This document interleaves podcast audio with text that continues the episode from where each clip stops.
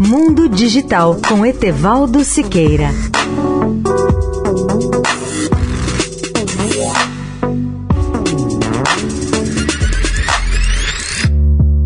Olá, amigos da Eldorado. O pacote de clima e energia, recentemente aprovado pelo Congresso norte-americano, visa alcançar dois objetivos que nem sempre são compatíveis: tornar os veículos elétricos mais acessíveis, ao mesmo tempo em que congela a China da cadeia de suprimentos.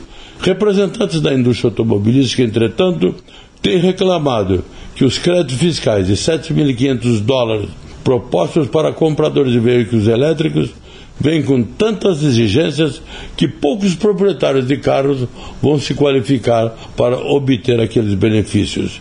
Entre essas exigências estão as seguintes: primeiro, os compradores não podem ter rendas muito altas.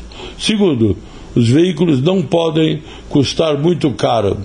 Terceiro, os carros e suas baterias precisam atender aos requisitos fabricados nos Estados Unidos, ponto que muitas montadoras não podem alcançar facilmente.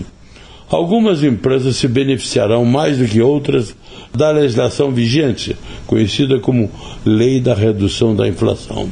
Os novos créditos favorecem empresas como a Tesla e a General Motors, que vendem carros elétricos há muitos anos e que já reorganizaram suas cadeias de suprimento para produzir veículos dos Estados Unidos.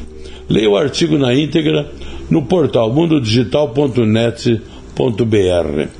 Etevaldo Siqueira, especial para a Rádio Eldorado. Mundo Digital com Etevaldo Siqueira.